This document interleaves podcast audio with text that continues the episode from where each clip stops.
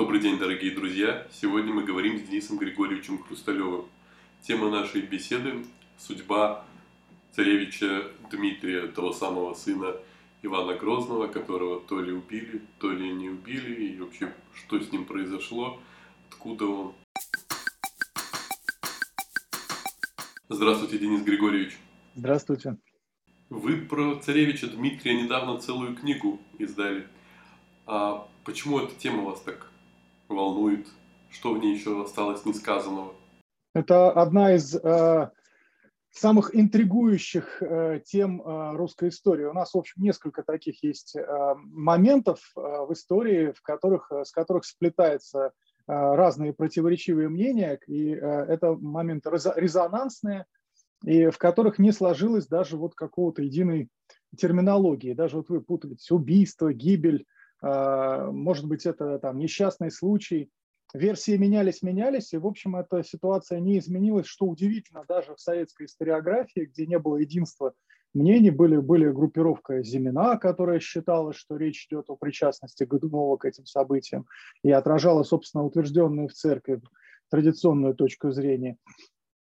А, был, имелась э, вполне себе авторитетная группировка, которая признавала, что есть э, следственное дело, в котором, в общем-то, все отражено, все довольно подробно изложено, и речь о несчастном случае – но я в данном случае не собираюсь вставать на какую-то из этих точек зрения. Меня интересовало совсем не а, выяснение, а, значит, вот э, там, раскладывание старого пасьянца. Меня интересовали взгляды современников, подходы, попытки решения их, их э, методы действия и анализа.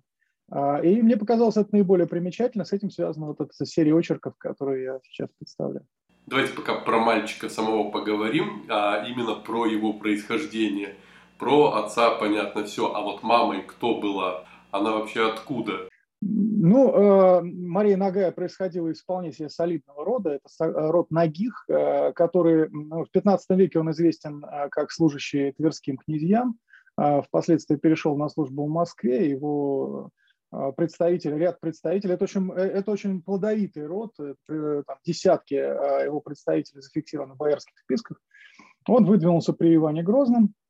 Более того, некоторые из ногих, например, Афанасий, э, Афанасий Федорович Ногой, он входил в ближайший круг царя в последние годы его правления, даже вот его иногда называют фаворитом. Поэтому ну, ничего тут нет удивительного. С одной стороны, это вполне сердовитые дворяне – а, выбор э, царя был э, не вполне понятен, это у меня э, никаких комментариев я дать не смогу. Может быть, она была жутко симпатичная. А, и, но известно, что даже в момент после брака, то есть брак состоялся в 80-м году, она, там, через, через два года родился сын, и даже в, после рождения сына Дмитрия в 82 году Иван Грозный все равно продолжал переговоры о новом браке. В данном случае он собирался а, его разагитировал а, английский поверенный Джером Гарсей, рассказал, что вот Елизавета, королева английская, она а, хочет сохранить свою девственность, а вот у нее есть прелестная фрейлина Мэри Гастингс, вот она, ух, какая интересная девчонка, и, в общем, надо с ней ей поинтересоваться. Циничный царь Иван Васильевич даже направился туда направить специальное посольство, которое должен был возглавить Афанасий Ногой. А, э, то есть вот циничная ситуация была вот э, доведена до этой степени. Поэтому, скорее всего, в последние годы э, жизни он, в общем, охладил к значит, Марии Федоровне. А, мы ничего не знаем о личных отношениях, но известно, что переговоры с Англией были а, инициированы, они готовились, и их прервала внезапная смерть государя скоропостижная 18 марта 1584 года.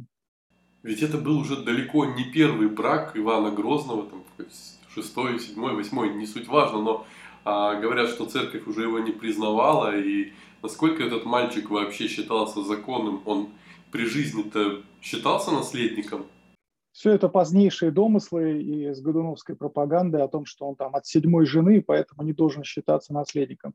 Есть прижизненные документы, который подтверждает, что после смерти э, Ивана Грозного титулом а, Дмитрия Ивановича было царевич. Он а, царский сын.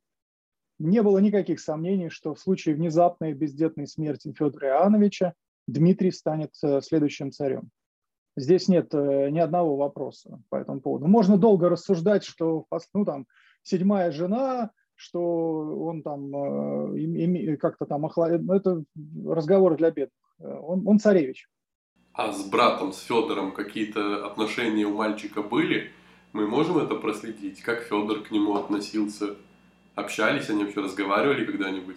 Это вполне себе ровные отношения. Федор Иванович э, детолюбивый и семейнолюбивый. И, э, в общем, это государь, который для современников был воплощение идеала. То есть он мягкий, он выпол- выполняет функцию контактов э, с, с высшими силами. А, то, что вот сейчас говорят, он такой какой-то там пассивный, он должен был, э, там, не знаю, на белом коне впереди армии скакать. Э, вовсе нет. Это не функция царя. Царь должен молиться за всю страну и воплощать ее личностью своей, воплощать э, все вот это вот государство, всех людей, предстоять перед Богом за каждого своего гражданина. Он, это прежде его главная функция. Он символ, он сакральный центр. И он не должен вникать в заботы там, о сборе налогов, а, э, возглавлять ополчение. Он может это делать, это его как бы воля. Никто не мешает, он может вскочить на коня и повести войско вперед. Это его выбор, но это не то, что главное от него требуется. Главное, он должен воплощать, э, э, являться таким субститутом государства России. Он Россия. Россия царь, царь России. Соответственно, ну, его миссия была именно в этом. Поэтому упрекать его в каких-то там государственных э, непорядках. Наоборот, это правитель, который расширил границы страны, строил государство, э, строил э, города. При нем прошло освоение Сибири, напоминаю, что есть, ну, Россия удвоилась при Федоре Иоанновиче по площади, если так уж. Он выиграл войну со Швецией, отбил то, что его папа как бы отпустил. Поэтому, ну, прекрасный правитель. У него было совершенно выдающийся премьер-министр, его звали Борис Готунов. Это один из самых ярких и талантливых глав, глав правительства при наших монархах, там, ну, вплоть до, до Петра. А, он самый неудачный а, царь и самый удачный глава правительства. Документами зафиксировано, что царь Федор Иванович э, неоднократно посылал подарки своему брату Дмитрию Вуглич. Это было и содержание, и э, соответствующее, и от царской казны там какие-то ткани отправлялись и прочее. Это зафиксировано. А, известные а, патриаршие бармы, там а, такое украшение, на которых там с одной стороны Федор, с другой стороны Дмитрий. Нет, статус Дмитрия был вполне себе приличным, и Федор осознавал его как брата, как э, близкого, как родственника, и тут, тут не было никакого там острого конфликта. Так вот, взял бы мальчонку к себе, Федор воспитывал, все равно своих детей нет. А зачем ему взять э, мальчонку жить? Ну, э, живет где-то в Угличе, взять, воспитывать как наследника при... Углич это разве далеко от Москвы? Это, в общем, ну, это, это удельное княжество. Ну, представьте себе, ну что значит взять? Ну, э, принц Уэльский, он как, там, он что, его отстранил кто-то, куда-то убрал? Нет, он получил наследное, наследное удельное княжество, Углич, отдельный удел что вполне канонично. Это единственный последний удел. Он самый титулованный в этих, э, во всей иерархии. А уж жить ему там при э, царе, в правлении, ну, это, во-первых, не сильно обязательно, потому что мальчик, в общем совсем маленький. Там он э, погиб, едва достигнув, там, не достигнув, видимо, девятилетнего возраста. И брать его специально держать в Кремле, ну, это создавать целую серию дополнительных конфликтов, которые, в общем-то, не нужны. Федор Иванович бездетный, Э, вокруг него есть определенная группировка значит, людей, близких к нему родственников. Это Романовы, Годуновы. А со стороны Нагих они, в общем, такие обособленные. Все-таки это группировка, которая тоже породнилась со многими, но э, там вот Романовых у них родственников и Годуновых не было. Годуновых, Романовых, конечно, более авторитетные. К ним примыкали Мстиславские, это довольно крупные э, боярские фамилии, которые имели свои, свои заботы, свои интересы во все это вплетать вот это вот ну, как бы эм, э, новую, как бы новое направление было, ну, наверное, э, изли, излишним созданием э, напряженности. Их удаление в Углич – это не, значит, не что-то исключительно унизительное. Да, они были дистанцированы. Ну и было вполне все, все содержание, свой двор и все возможные статусные полномочия. Может быть, денег, наверное, было не очень много. Мы не знаем об этой ситуации. Наверное, деньги контролировались из центра. У нас, в центре, у нас в России так принято, что ну, как бы надо, ну, не, стоит там отдавать им на откуп. Поэтому это было не совсем удельное княжество, у которого были свои там, войска, полномочия, налоги. Вовсе нет. Но это статус э, наследника престола, вот такой. Когда в Угличе это все случилось, как общественность отреагировала? Была какая-то реакция общества? Как сам Федор на это отреагировал? Плакал? Там, какую-то эмоцию вообще проявлял? Зафиксировалось ли где-то? Известно, что в этот момент он находился на э, объезде монастырей. Это был сезонный, э, значит, сезонный рейд по монастырям с, с мольбами о благополучии семьи царства. Он находился в Троице-Сергиевой лавре. А, судя по всему, он немедленно отреагировал и послал туда наиболее представительную комиссию, какую только мог собрать. Там был среди них был Андрей Клешнин, это дядька, это воспитатель как бы Федора Ивановича, очень близкий для него человек. А, э, Елизарий Вылузгин, это номер два в правительственной системе после братьев Челковых. И э, боярин э, Василий Шуйский, боярин, представитель Рюриковичей, там, э, происходящий от Александра Невского и прочее, прочее. То есть это была очень представительная, резкая реакция комиссии. Другое дело, что в этот момент, в это же время начались в Москве пожары. Пожары, которые, э, ну, для Москвы в мае пожары э, в XVI веке такое, как бы, в общем, ну, стандартное явление. Более того, Принято было а, наиболее именитых а, представителей Боярской думы даже распределять по концам Москвы, чтобы они начали следить за этими а, возможными сезонными пожарами. Это, это производилось уже в начале мая в обязательном порядке, это была обычная ситуация. Поэтому сам по себе пожар, пожар не очень был, ну, это некое, э, ничего необычного в нем не было. Другое дело, что в какой-то момент э, были, выяснены, были пойманы несколько поджигателей, которые указали на то, что их э, инициатором этих мероприятий оказался Афанасий Федорович Ногой. Тот самый, а, который, а, которого мы а, подозреваем в какой-то причастности значит, вот, э, к личной жизни царя Иоанна. До конца непонятно, для чего ноги вмешались вот в эту инициацию пожаров – которые, в общем-то, были сезонные, и в этот момент они были особенно тревожны, потому что готовилось нашествие э, крымцев. Крымский хан обещал э, начать поход на Москву, и он начал его в начале июня, уже узнали о том, что он идет, вот, вот, вот сейчас подступит. К нему готовились, с этим связана серия конфликтов и в самом Угличе, где забирали э, посошных людей собирали ну, на помощь войску, там, строить что-то, значит, какие-то инженерные саперные работы вести и э, отвергали их, а, а, отрывали их от э, э, сельхозработы, это не очень нравилось Нагим, это, в общем, создавало серию конфликтов.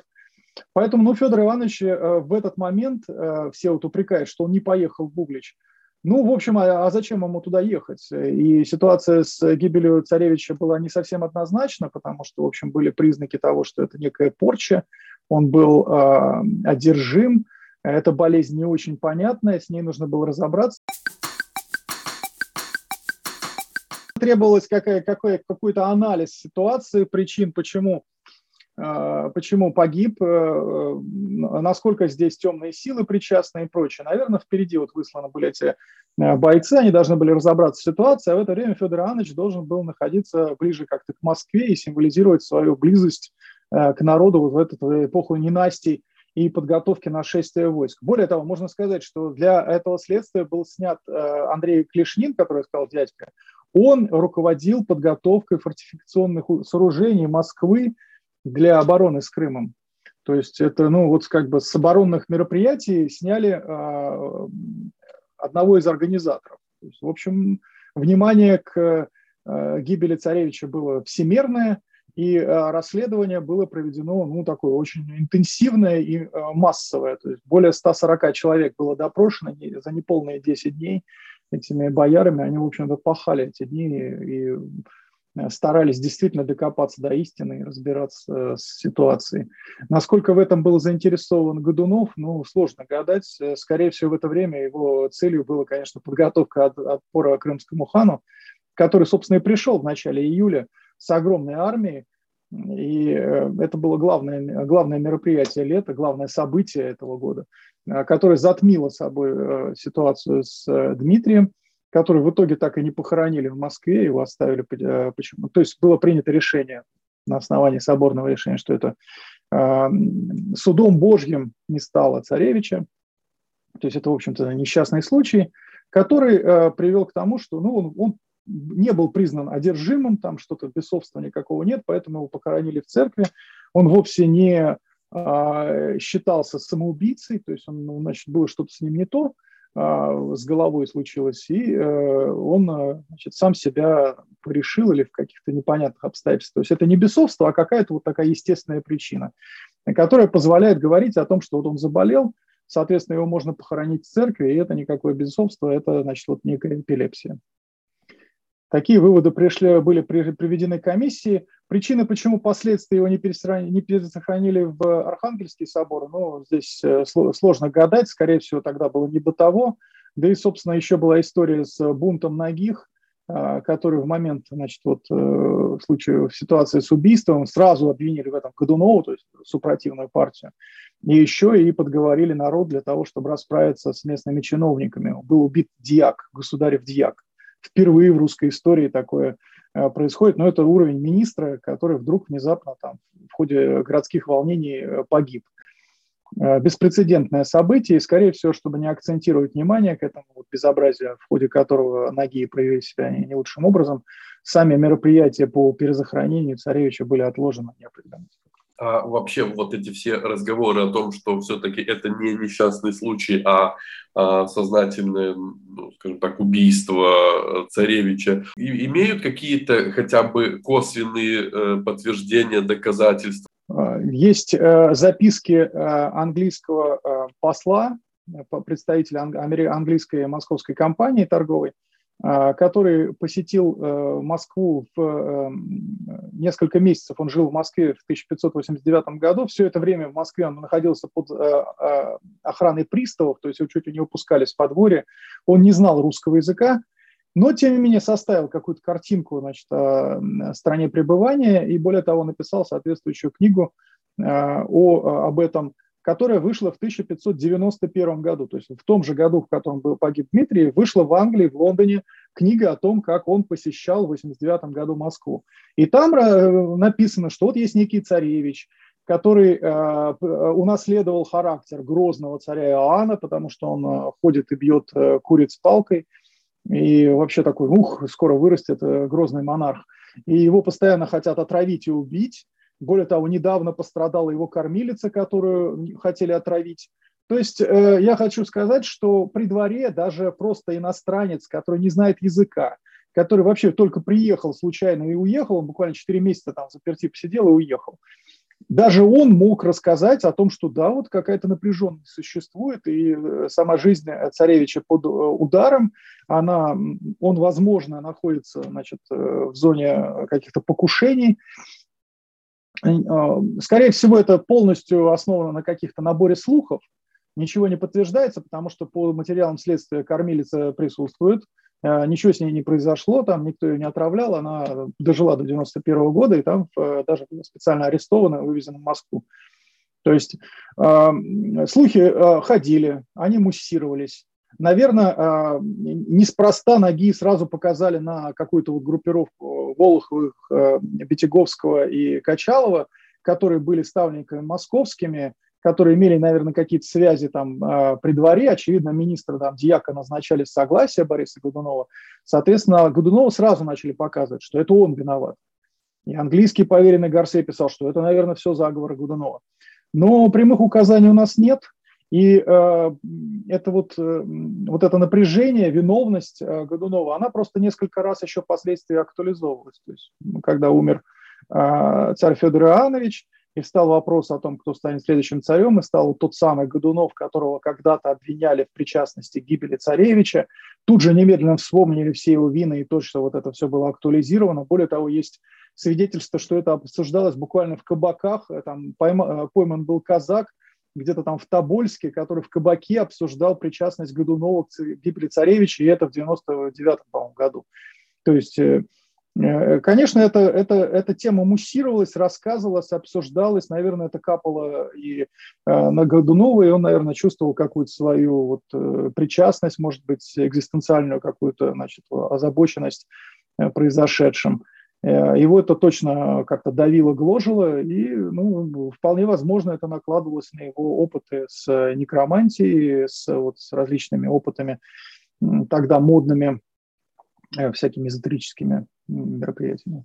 Ну, буквально вчера в комментариях на страницах нашего канала а, один человек писал, что он э, непосредственно сам был в Угличе, э, занимался расследованием гибели царевича Дмитрия и понял, что следы ведут э, в США в ЦРУ. Ну, простите, это вот цитирую, да, человека. А какие нелепые слухи приходилось вам встречать, а, пока вы занимались этим вопросом? Ну, вы высказали самую оригинальную заговор, я понимаю, там, честно, США, скорее всего, с, с Новой Зеландией. Э, нелепых версий высказано довольно много, и они имеют э, там, ну, тот же вес, что только, только что высказанное вами. Э, в них, в эти версии вынуждены впадать э, исследователи, Э, потому что, в общем, это версии, э, скажем так, э, мотивированы очень древними материалами. То есть эти версии возникали уже в начале 17 века, и очень много рассказывали о методах спасения царевича. Недавно значит, в популярной литературе рассказывала, речь шла о том, что вот этот царевич на самом деле сын Стефана Батория, тайный сын Стефана Батория, Э, который вот выдавал себя что-то как-то за царевича, я же там сильно разбирался. Потом он спасся, его спас какой-то немецкий э, доктор, то ли э, Симон, то ли Августин, вывез его, значит, как-то тайно, я не знаю, по морю куда-то, спрятал где-то в Польше, и он там, значит, в итоге объявился, оказавшись наследником чуть ли не двух престолов сразу.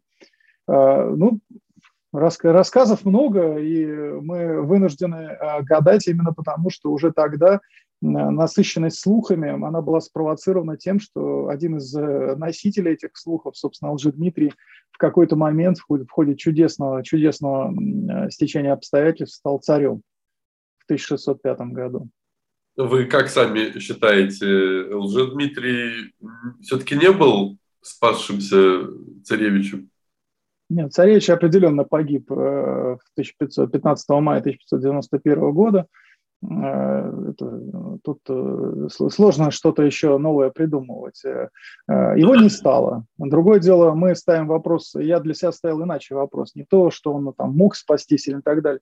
А появился Лжедмитрий, будь он Гришка Отрепьев или кто-то, это человек, который не просто выдавал себя за царевича, он был убежден в том, что он царевич. И для меня был вопрос, вопрос стоял а, так, э, как так может быть? Как может сложиться так, что вот этот человек, первый в истории, русской истории самозванец, э, не было прецедентов. Все позднейшие э, самозванцы смотрели на него. Вот посмотрите, у нас же был такой самозванец, он царем стал. Это удивительно. И, но в русской истории такого не существовало он действительно был убежден, он не, не знал, что он, я там Гришка Отрепьев, я вот э, выдаю себя за царя. Вы считаете, ничем, что... ничем не давал, не выдавал э, свое желание, э, как у Хлестакова, поцарствовать или э, там халифа на час, или просто там срубить бабки и отъехать. Э, ни, ни одного такого признака нет. Он правил, он царствовал, он готовил крестовый поход против турок, он э, боярам выговаривал. Он того самого царя польского Сигизмунда сказал, вы как-то вы плохо с вами обращаетесь, я на самом деле император. То есть у вас в титулах что-то неправильно написано. Он совершенно ничтоже сумнявшись, э, э, позиционировал себя на том месте, которое он занимал. Э, напомню, нам сейчас кажется, что этот артистизм там, доступен там, вам, мне, но это 16 век. Если это просто холоп, он, простите меня, ну, тон не может э, нужный задать в отношении с э, властимущими. У него по-другому, э, значит, словообразование заточено. А здесь нет, э, никаких таких признаков нет. Не то, что он там э, создавал какой-нибудь офшор там где-то. Например, про Годунова рассказывали о том, что он, значит, вел переговоры о вывозе каких-то там, значит, депозитов в Англию. Это вот Гарсей про это пишет. Тут ну, нет ни, ничего. Он э, выполняет определенную миссию, у него есть определенные свои страсти. Он, э, ну, как бы не готов считаться с с окружением. Он ведет себя как Петр Первый, который, значит, я хочу польскую жену, окей, у меня будет польская жена. Значит, я хочу, чтобы вы носили, значит, западноевропейское платье, и сам готов его одевать. Он, собственно, этим шокировал, травмировал публику. То есть, ну, Э, Петр Первый.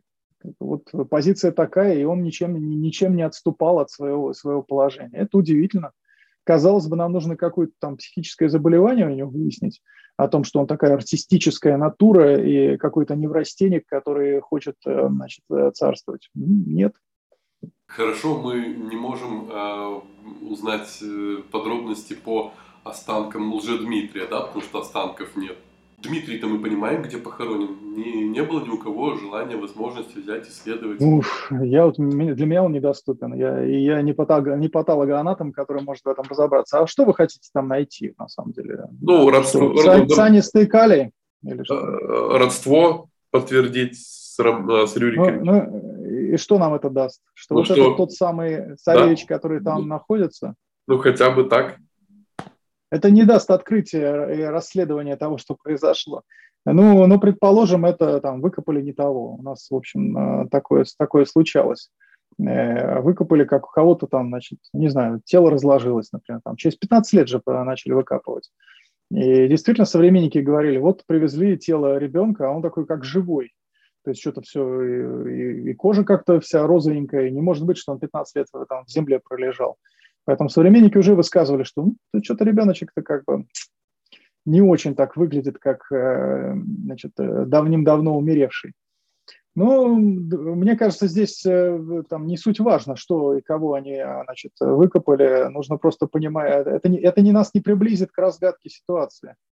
А, ну, предположим, это не тот, который лежит в Архангельском соборе, это не... Ну, тогда мы должны задаться вопросом, а как произошло, что это не тот?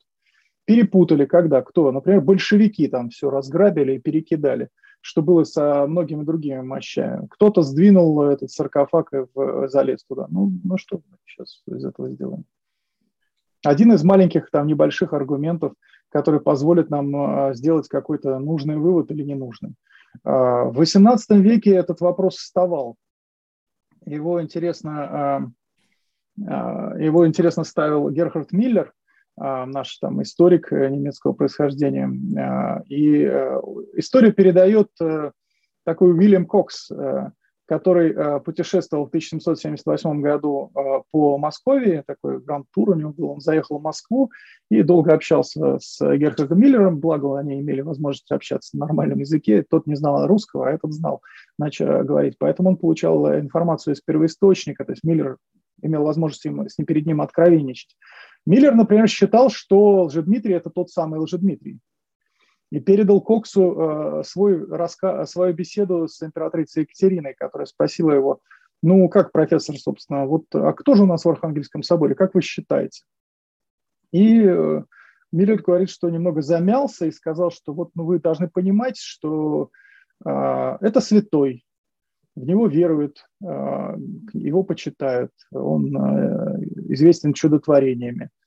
Э, это, это церковный канон. Стоит ли нам сотрясать эти каноны ради э, выяснения сомнительной истины давних-давних давних лет? И Екатерина, в общем, молчаливо согласилась, как и многие другие историки и современники. А, церковь э, признает царевича, это, это мощь царевича, невинно убиенного, несчастного, прославленного в лике мученика. Ну и мы тогда не будем сомневаться, возьмем за правду. Денис Григорьевич, спасибо. И коль же мы возьмем э, за правду эту тему, то выберем с вами в следующий раз какую-нибудь новую о ней и поговорим. Ссылка на книжку про царевича Дмитрия в описании. Обязательно почитайте. Я думаю, найдете много интересного. Я покажу. Спасибо, Денис Григорьевич. Спасибо, дорогие читатели. Спасибо большое. Всего вам доброго.